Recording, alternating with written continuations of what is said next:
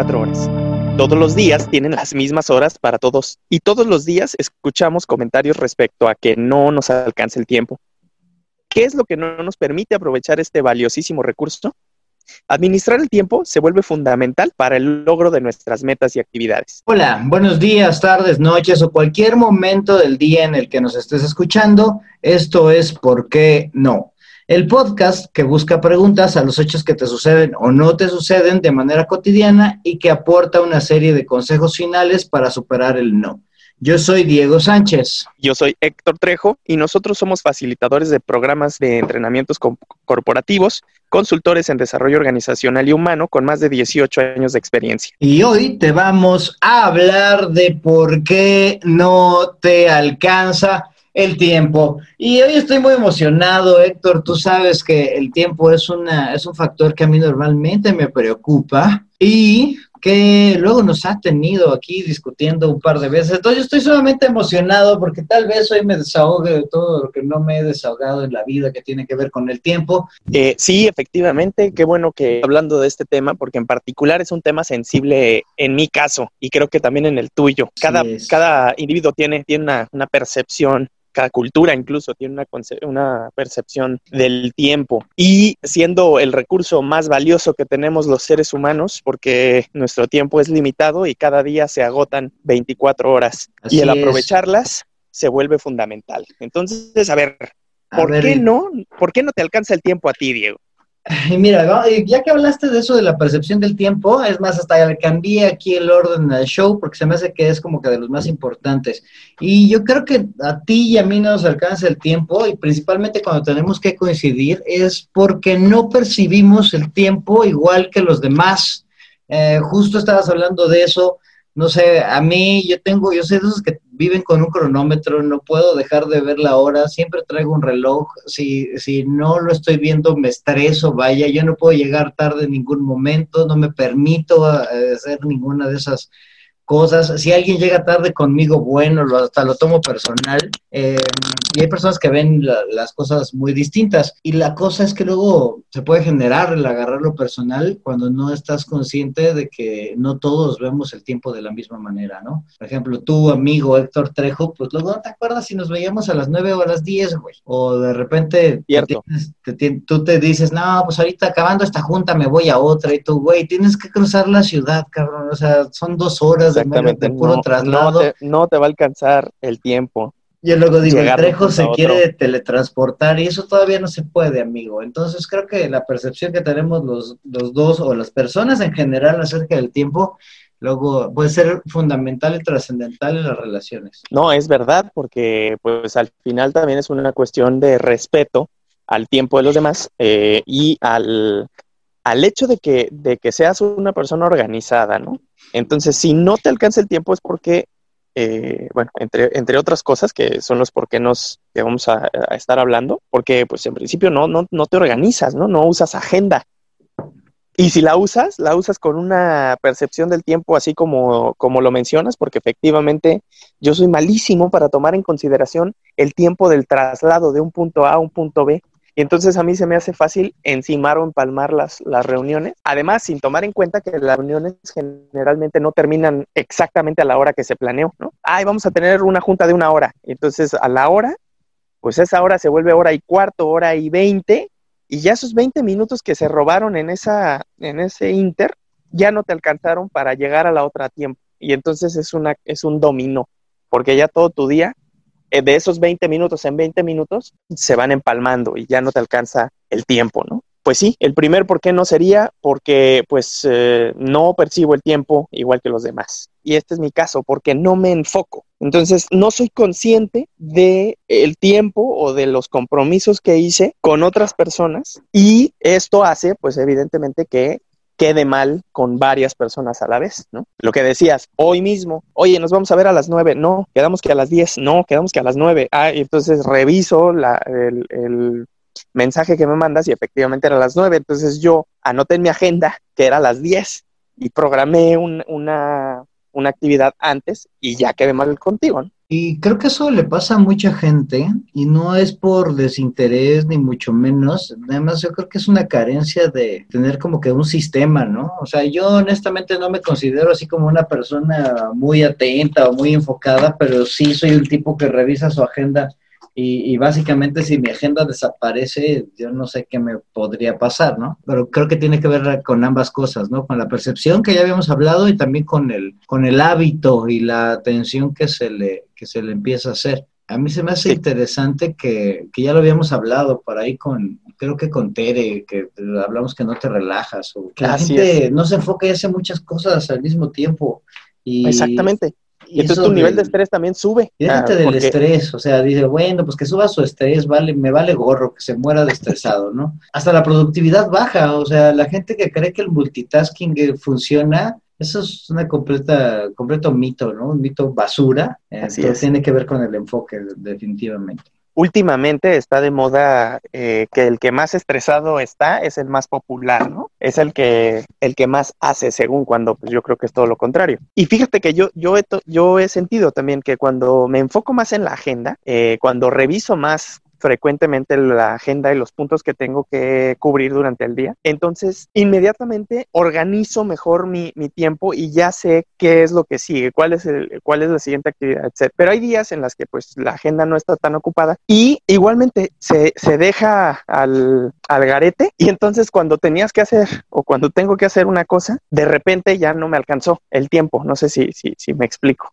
Yo creo que eso es como el riesgo de sentirte desocupado y que así, teniendo pocas cosas que hacer, según tú te pones a hacerlas, ¿no? Precisamente por lo mismo, porque dices, es no poquito, no necesito, no necesito ponerle orden. ¿Para qué lo pongo en la agenda, güey? No hay pedo, esto me lo echo rápido. Exacto. Ah, es el cumpleaños del Raúl, ¿no? Ah, ok. Y ya cuando, ¿a qué hora teníamos que estar ahí? No, pues a las once. ¿Y qué hora son? Diez y media, ya valió. Así Ya valió cuando pudiste haber sido puntual, ¿no? Más vámonos con el siguiente, que yo creo que tiene que ver. Primero, ok, no percibimos el tiempo igual, no te enfocas, y luego la, no te alcanza el tiempo porque no sabes qué hacer primero. ¿Te ha pasado alguna vez, amigo? Sí, sí, sí, definitivamente. Eh, a lo mejor tu agenda está tan, tan apretada o el, el checklist de cosas que hacer durante el día, aunque no estén organizadas, comienza a volverse mucho más estresante porque son proyectos que tienes que entregar, son líneas de tiempo que tienes que cumplir, son reportes o son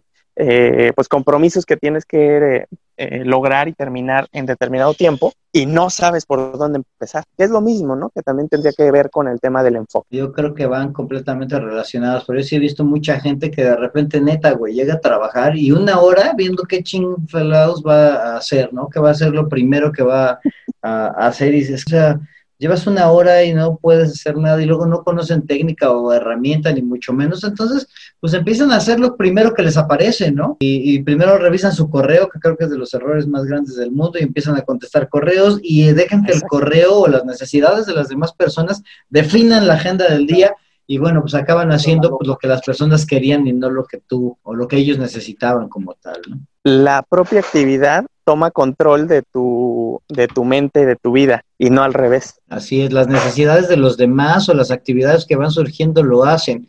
Y fíjate que vamos a relacionarlo con el siguiente, que a mí se me hace el central de la vida, o de los centrales de la vida, porque la mayor parte de las personas se meten en broncas por esto. No te alcanza el tiempo porque no sabes decir que no. Y ves cómo los vamos ligando todos y cómo todos estos nos han caído aquí. Así es, así es.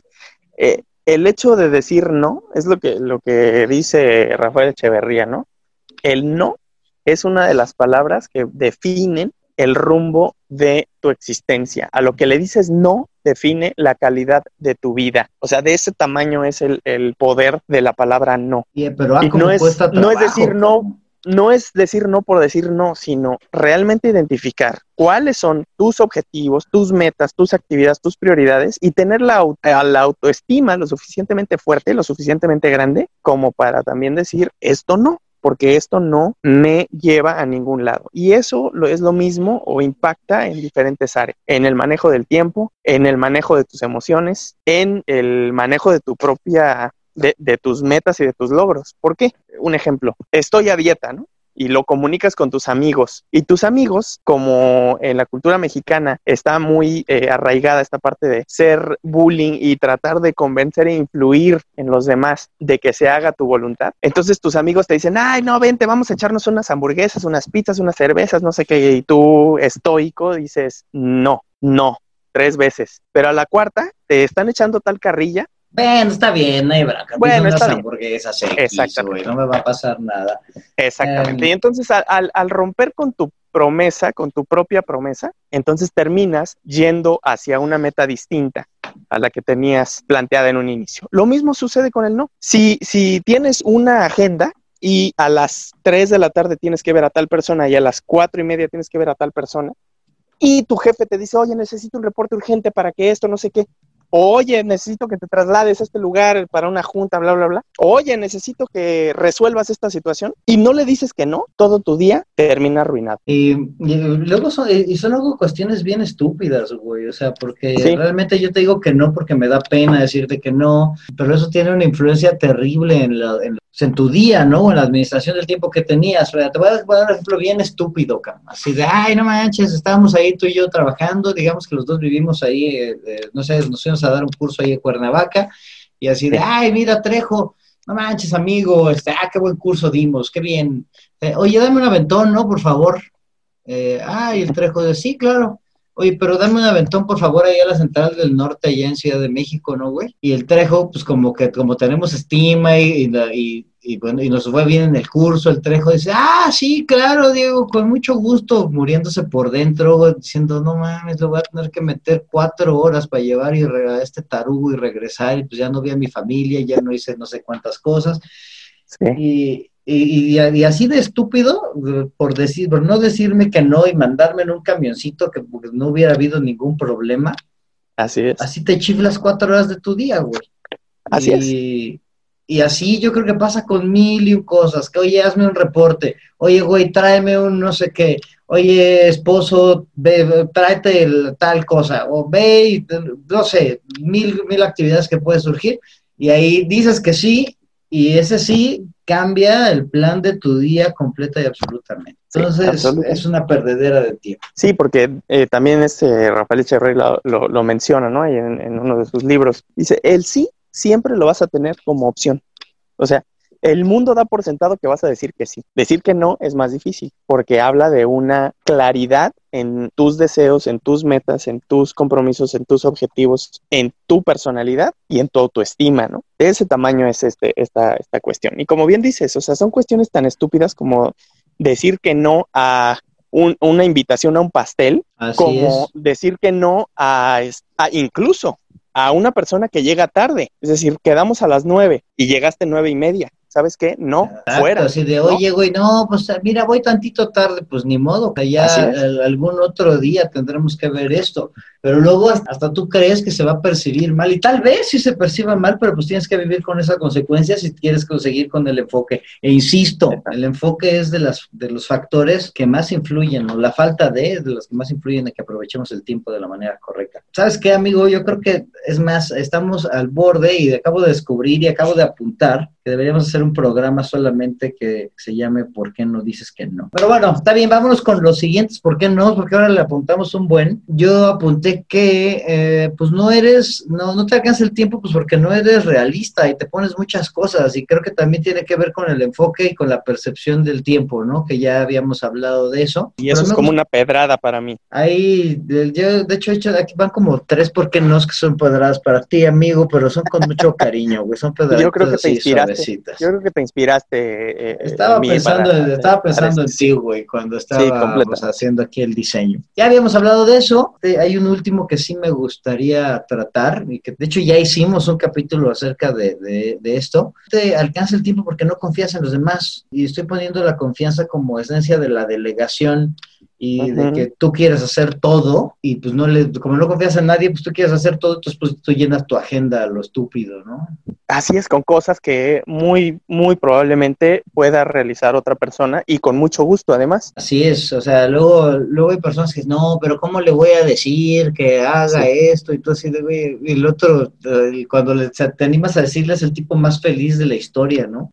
Porque eso demuestra confianza, la confianza es algo que se valora, este, la gente se siente empoderada y hasta se vuelve mucho más productiva, ¿no? Ya llegó el momento, amigo Diego, de ir recapitulando los por qué no te alcanza el tiempo, que nosotros creemos que son los más importantes. Primero, porque no percibo el tiempo igual que los demás. Creo que el tiempo es elástico, pero no es así.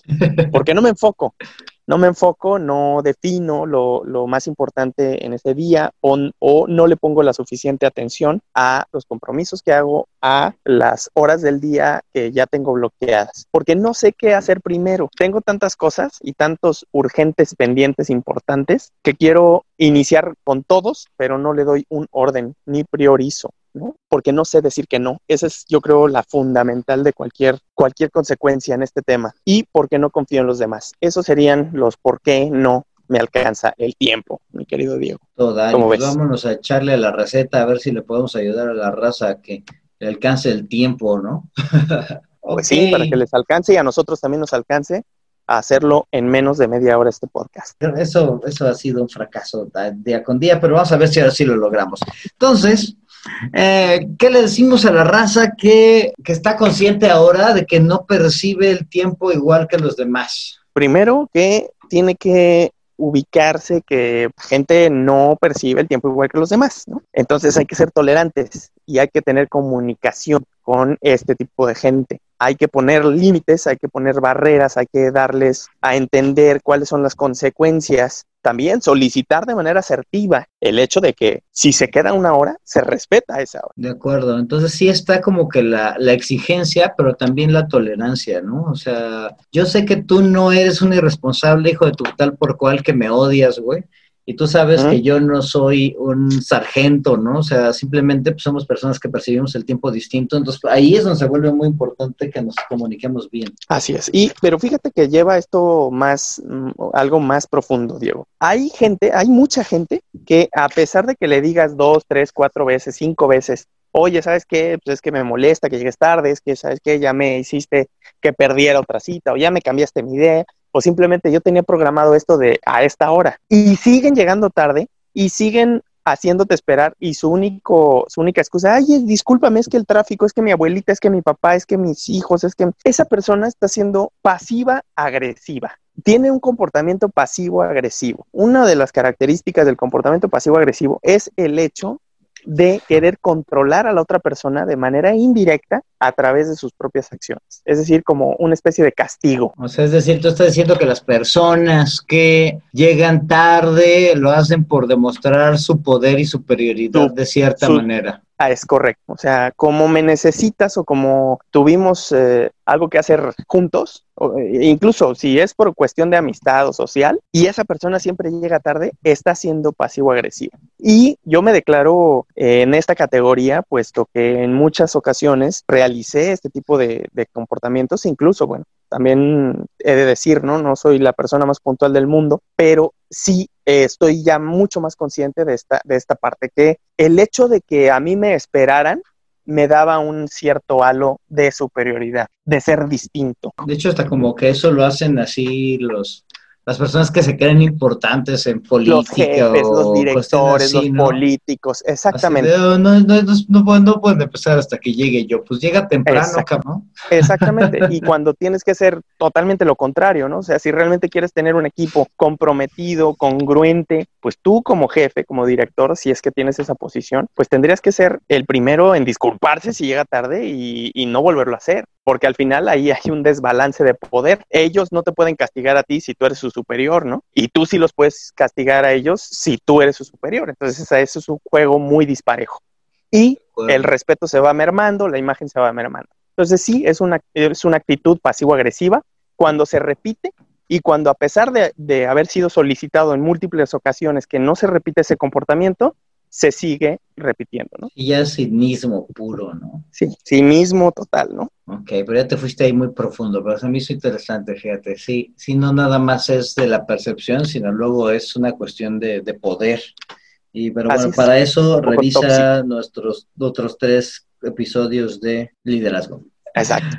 Ok, va, amigo, pero ya, ya te, ya te entiendo, ¿no? Que vemos las cosas diferentes. Pero ¿qué onda si no me enfoco? ¿A ti qué te ayudaría? Que te cuesta trabajo enfocarte. A mí me ayudaría muchísimo el, el hecho de micro, micrometas. ¿Qué es lo que quiero lograr en este día? De esa manera yo he sentido que, avanzo mucho más, ¿no? A ver, si, me, si tengo un, un, objetivo de hacer 17 cosas en un día, difícilmente las voy a cumplir porque van a haber cosas que me van a tomar más tiempo de las horas que realmente tengo en ese día para, para lograrla, ¿no? Dormimos alrededor de 8 horas, eh, pero bueno, suponiendo, ¿no? En, un promedio, eh, 8, 8 horas. Entonces te quedan 16 horas del día para ser productivo, pero de esas 16 horas, otras cuatro se dedican a diferentes actividades, ¿no? Entre ellas la transportación de un punto a otro, el ir al baño, el comer, el socializar, etcétera. Entonces te quedan realmente 10 horas, 10 eh, 12 horas, perdón, en tu día para, para que realmente seas lo más productivo posible.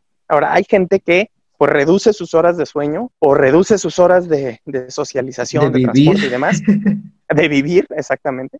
Y eso pues eh, le extiende la posibilidad de gastar su tiempo. Hay unas, unas eh, frases, unas palabras muy, muy bonitas que dicen, imagínate que tú tienes en una cuenta bancaria 24 mil o 24 millones de pesos todos los días, pero si no te los gastas correctamente, esos 24 millones del día, al día siguiente desaparecen, pero vuelven, pero te vuelven a depositar 24 millones cada vez. Entonces, aquí la intención del, tiempo es administrarlo de la mejor manera posible, de tal forma que ese recurso tan valioso que es el tiempo te sea redituable y le pueda sacar el mayor provecho posible. Y al tratarlo como un recurso, pues hay que administrarlo, hay que llevar un, registro, hay que planearlo, hay que hacer realista y yo le agregaría el hacer una sola cosa, una sola cosa a la vez. A la vez, sí, yo también. Pero el yo también. es que creo que la gente no lo trata como un recurso, güey. O sea, como que lo dan por sentado y ya. Y por eso es que no le ponen atención específica, no llevan un registro, solamente dejan que fluya. Y eh, bueno, hay, gente que hace lo mismo con el dinero y cosas así, y pues eventualmente pues, se quedan sin, ¿no? y y no pueden utilizar el recurso como, como va y el tiempo pues es, es igual, ¿no? Entonces por eso es bien importante pues, administrarlo como tal. Sí, y, y, realmente también no te das cuenta de lo escaso que, que puede llegar a ser el tiempo o de lo valioso que puede llegar a ser el tiempo, sino hasta que te encuentras con una persona que ya no le queda tiempo. En varios de estos, en varios de los cursos que hemos tenido a lo largo de nuestra existencia y de las loqueras que luego hacemos en, en estos términos, me he encontrado con gente que tiene familiares o que incluso ellos mismos son eh, gente con cáncer terminal, con enfermedades crónicas brutales, tristes, que al final a mí me han enseñado que reenfocar la vida en lo que verdaderamente es importante es fundamental para aprovechar el tiempo en lo que realmente quieres tú. O sea, la carencia de o la limitante del recurso. El hecho de, el hecho de pues, darte cuenta. Exactamente, el hecho de darte cuenta que el tiempo que estás en, esta, en este mundo es limitado, te permite enfocar realmente tus fuerzas en desarrollar lo que para ti es verdaderamente importante. Entonces, como dicen, las, las personas que están en su lecho de muerte jamás van a decir o jamás se van a arrepentir de no haber estado más tiempo en la oficina trabajando. Creo que es momento de irnos también a la cuestión más práctica, ¿no? Y vamos a atacar este otro, ¿por qué no? Porque no sé qué hacer primero. Eh, hablábamos hace rato y me decías que sí, sí te había pasado. Y te decía que yo creo que le pasa a la mayor parte de la gente, ¿no? Y, creo que la cuestión eh, más, eh, más importante en esto de saber hacer primero es la priorización, ¿no? Así es. Eh, el decidir qué es lo que se debe hacer primero. Para eso hay, varias herramientas. La herramienta más, más común y más, más clara es la matriz de Eisenhower, que luego la hizo famoso Stephen Covey. De hecho, la puedes encontrar como matriz de Eisenhower o, de Covey, ¿no? En el que tú tienes que ir mapeando la... Primero tienes que mapear todas tus actividades. Sí, pero fíjate que a mí la parte más interesante que se me hace es primero que escribas todas las actividades que tienes que hacer en el día. Porque yo conozco mucha gente, no, man, tengo mil cosas que hacer. Y yo, ¿cuántas? Mil. Y yo, no, dime cuántas. Y es bueno a contarla. Y es ocho. Y yo, ah, ¿qué tal? Escríbelas. Y no sabes cuánto paz da el puro hecho de escribirlas. Y el saber que nada más son ocho, diez o doce. Y no las mil que traes en la cabeza. Y luego, ahora sí ya, priorizarlas. Si son urgentes, e importantes y, o las combinaciones de esto, ¿no? Pero bueno, si yo tuviera que dar un tip rápido, sería así como que no te, o sea, escupe en el papel y si puedes escríbelo, así a puño y letra, no tanto ahí en la computadora, porque eso da paz mental. Y luego ya ponte ahora sí a investigar esta matriz que te digo de Eisenhower para que puedas este, mapear si realmente es urgente e importante lo que tienes que hacer. Pero yo creo que la conciencia de las actividades eh, es lo que más ayuda de este tipo de modelos. Sí, es correcto. Eh, definir eh, exactamente lo que, lo que es importante para ti lograr y también la fecha límite que tienes, ¿no? Lo urgente, qué tan urgente es. Sí, fundamental. Y esa herramienta es muy útil. De hecho, ahí desarrolló por ahí Sandra Ortega, justamente nuestra la psicóloga que invitamos, nuestra amiga Sandra, desarrolló también este, esta misma matriz, pero agregándole un elemento emocional. ¿Cuáles son las actividades que te emocionan hacer y cuáles son las que te generan una emoción de, ah, como rechazo, ¿no? Ah, está, está rudo, ¿no? Pero sí es importante pearlo y el elegirlo de manera consciente, no dejarte ahí fluir nada más por las cosas que te van llegando, no dejes que, que tu agenda, que tus actividades o que los demás eh, administren tu tiempo, ¿no? O sea, tenemos que hacernos cargo de ello nosotros. Es correcto. Y finalmente, si no confías en los demás, pues escucha nuestro podcast de confianza.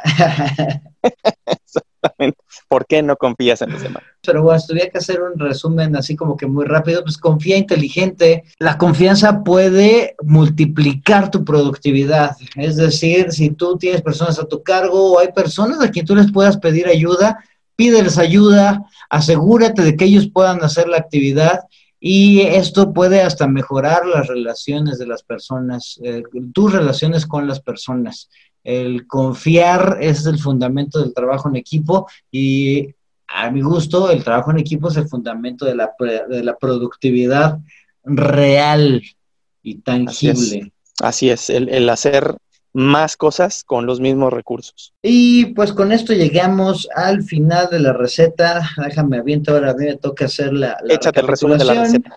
Y ahí te va. Si no percibes el tiempo igual que los demás, eso es un hecho, date cuenta ten tolerancia, sí ten exigencia, pero sobre todo comunicación. Además, sé humilde y asertivo, no caigas en el pasivo agresividad como lo hacía el Héctor Trejo. Si no te enfocas, lleva un registro, plantea micrometas, sé realista y haz una sola cosa a la vez. Dile no al multitasking, porque no sabes qué hacer primero, pues prioriza y haz una lista de tus actividades y busca esta herramienta que te digo, la matriz de Eisenhower o de Kobe, porque no sabes decir que no, aprende a decir que no, sigue tu enfoque y cada vez que digas que no, acepta las consecuencias buenas y no tan buenas que puede traer de esto. Te prometemos hacer un capítulo de esto nada más. Y porque no confías en los demás, pues aprende a delegar, confía de manera inteligente y pues escucha nuestro podcast de por qué no confíes. Y con esto tenemos la receta del día de hoy, amigo Héctor. ¿Cómo ves?